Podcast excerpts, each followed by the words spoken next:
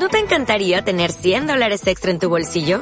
Haz que un experto bilingüe de TurboTax declare tus impuestos para el 31 de marzo y obtén 100 dólares de vuelta al instante. Porque no importa cuáles hayan sido tus logros del año pasado, TurboTax hace que cuenten.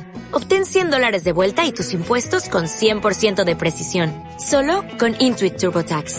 Debes declarar para el 31 de marzo. Crédito solo aplicable al costo de la presentación federal con TurboTax Full Service. Oferta sujeta a cambios o cancelación en cualquier momento. La semana, el segundo día de la semana que llamamos brocheriana, una semana que tiene una historia larga porque ayer decíamos la primera semana se, se celebró eh, en 1952, hace varias décadas atrás, en 1952 porque en ese, en ese año se cumplían 75 años de la inauguración de la Casa de Ejercicios. Con ocasión de, esa, de ese festejo, se comenzó a celebrar la Semana Brocheriana para eh, conocer más al cura brochero y pedir por su canonización. Bueno, la, la, providencia de Dios quiere que nosotros hoy con, con gusto, con gozo, con alegría, con alma agradecida, eh, celebremos a Brochero Santo y, no dejemos de, buscar conocerlo más, como se busca conocer a los amigos, como buscamos conocer a nuestro Padre, como se busca conocer a quien sentimos que nos acompaña y está muy cerca de nosotros. Conocer más, más al Padre Brochero y, pedir su intercesión. Eh, él eh, mostró siempre un ánimo tan grande para interceder por su gente y también por nosotros, como decíamos ayer. A mí me gusta seguir imaginando a Brochero que en sus viajes y en sus cabalgatas lleva el Santo Evangelio, lo lee, se calla, medita y después predica. Podría ser este, digamos, el método de preparar la homilía para cualquier buen cura. Recibir, ¿no? leer, tomar contacto con la palabra escrita de Dios en el Evangelio y callarse, meditar y, y después entonces predicar. ¿Qué anda haciendo Brochero por esos caminos, por esos senderos? Anda acompañando a la gente. Brochero dio muestras exquisitas, sobradas, de lo que significa acompañar, en el estilo que el Papa Francisco nos propone para, esta, para este tiempo, para la iglesia de este tiempo. El Papa Francisco nos ha dicho ya hace unos años, eh, la iglesia tiene que primeriar, tiene que salir no tiene que quedarse como esperando, tiene que salir. Bueno, eso es brochero.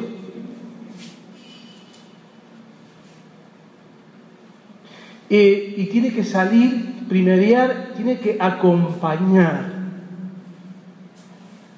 ¿Cómo tiene que acompañar la iglesia? Dice el Papa Francisco, tiene que caminar con el pueblo de Dios, con el pueblo, tiene que ser un pueblo que camina, y camina, dice el Papa, con el ritmo de la proximidad, caminar con el ritmo de la proximidad, caminar con el ritmo de la vecindad, caminar haciéndose cercano a los compañeros de camino. Y eso hacía Brochero por todos los rincones de su extensa parroquia.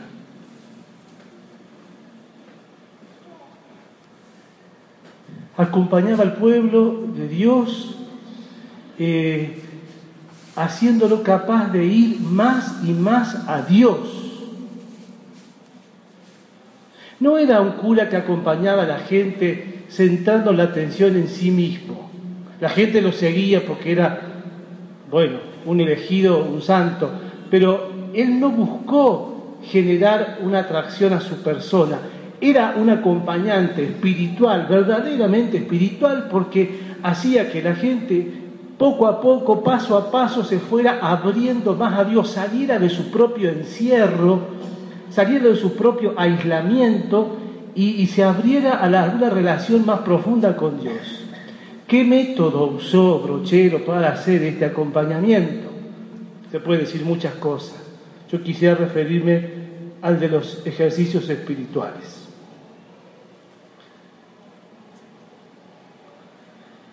Él había experimentado eh, el beneficio de lo que conocía como ejercicios espirituales según San Ignacio de Loyola.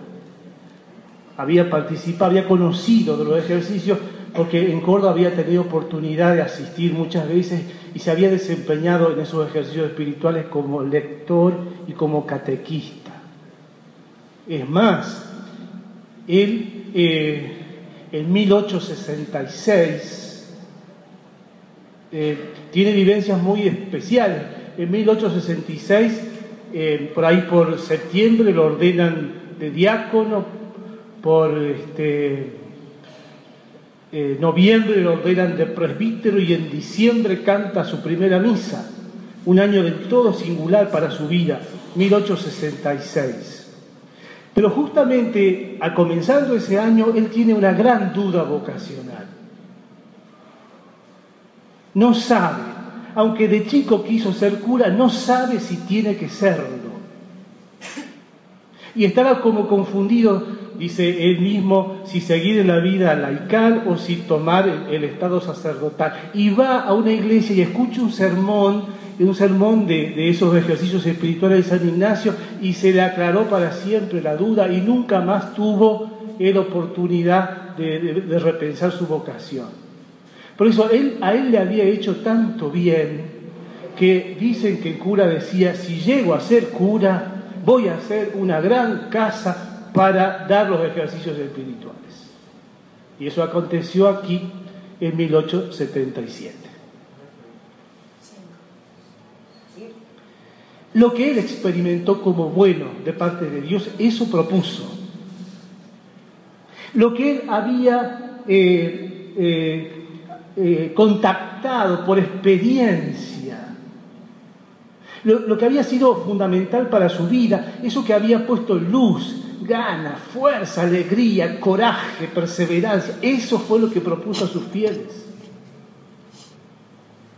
Y no solo que se esforzó por hacer eh, hasta el detalle mínimo bien los ejercicios espirituales en esta casa, eh, sino que también anualmente él iba a Córdoba algunas veces a Buenos Aires a hacer personalmente la educación espiritual. Eso que aconsejaba lo había experimentado, eso que aconsejaba él también lo hacía.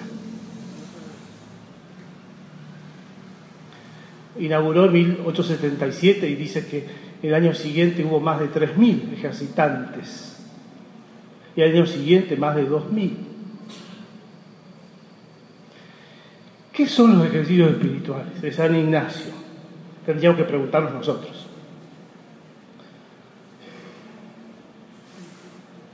Si uno fuera al librito de los ejercicios, al, comienzo, lo primero que dice San Ignacio es, entiendo por ejercicios espirituales todo modo de examinar la conciencia, todo modo de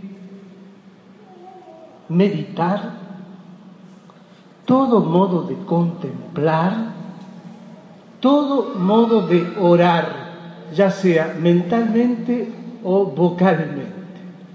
Cualquier manera de examinar la propia conciencia, meditar, contemplar y rezar mentalmente o con la boca, dice San Ignacio de Loyola, a eso llamo ejercicios espirituales. y sigue San Ignacio diciendo, así como pasear caminar y correr son ejercicios corporales, así estas prácticas yo las llamo ejercicios espirituales y tienen como finalidad tomar distancia de lo desordenado que hay en la vida y una vez que uno ha quitado lo desordenado, buscar y hallar la voluntad de Dios donde se encuentra la salvación del alma, la salud del alma. Esos son los ejercicios espirituales. Esto cautivó a Brochero.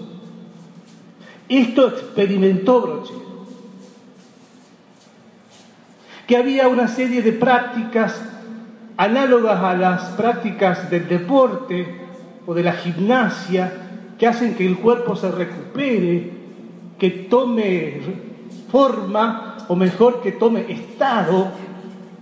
Y así como hay prácticas corporales, así también hay una serie de prácticas de ejercicios que son espirituales y que nos ayudan a tomar distancia de aquello que está desordenado en la vida, porque una vez que uno ha quitado las afecciones desordenadas, puede buscar y hallar la salud del alma. La voluntad de Dios, que es nuestra salud. Quizás por eso el padre Brochero llamaba a los ejercicios espirituales, ¿saben cómo le llamaba? Acá debe haber muchos brocherianos. ¿Eh? Baños del alma.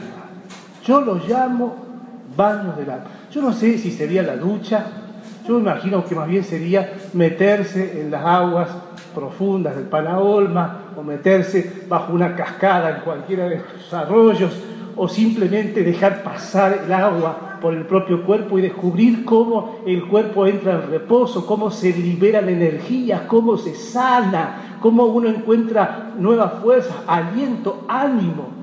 Me imagino que esos son los baños que Brochero eh, decía, ¿no? Los baños espirituales son como unos baños para el alma. ¿Cómo andamos nosotros con los baños del alma? Eso que se puede eh, también hacer cuando el día está nublado, ¿no? Acá hay lugares para bañarse el, cuerpo, y cuando uno baña el cuerpo también baña el alma, pero a veces ponemos tanto cuidado en, en cosas que tienen que ver con el cuerpo que nos quitan las energías para este, para este sumergirnos en las aguas profundas del Espíritu de Dios para buscar y encontrar la voluntad de Dios para nuestras vidas, que es lo que nos salva, nos sana y nos salva. Porque la voluntad de Dios siempre es querer favorable para nuestra vida, es la voluntad de un Padre. Ahí está la salud, ahí está la salvación. Y los ejercicios espirituales entonces eran la posibilidad de, de hacer esa experiencia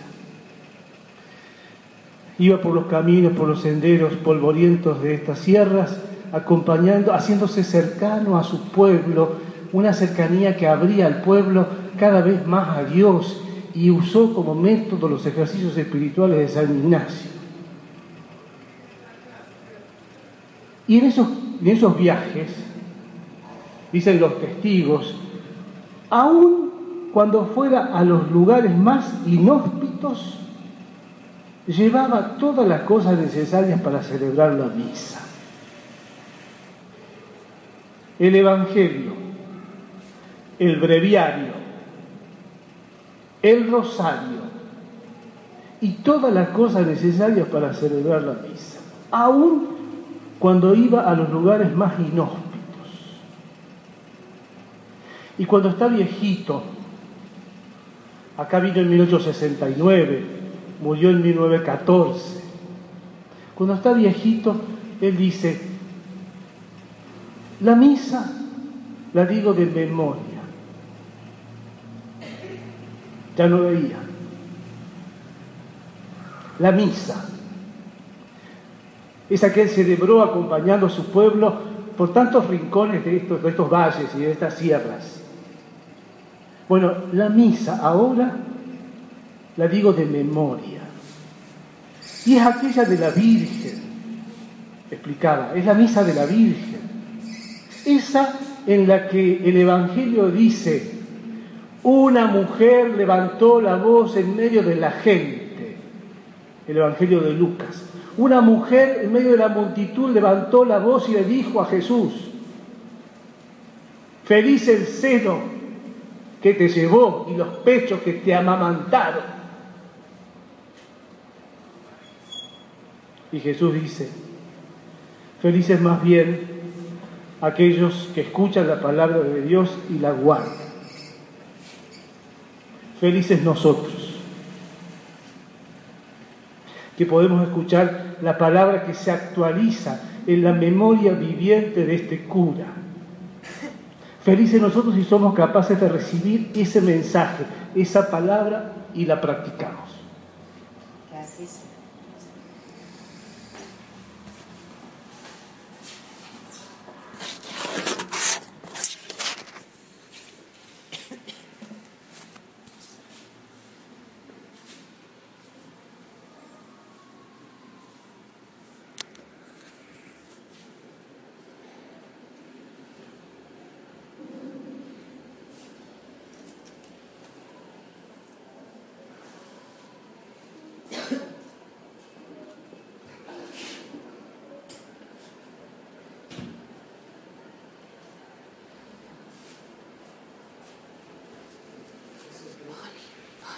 hagamos profesión de nuestra fe. Creo en Dios. Padre Todopoderoso, creador del cielo y de la tierra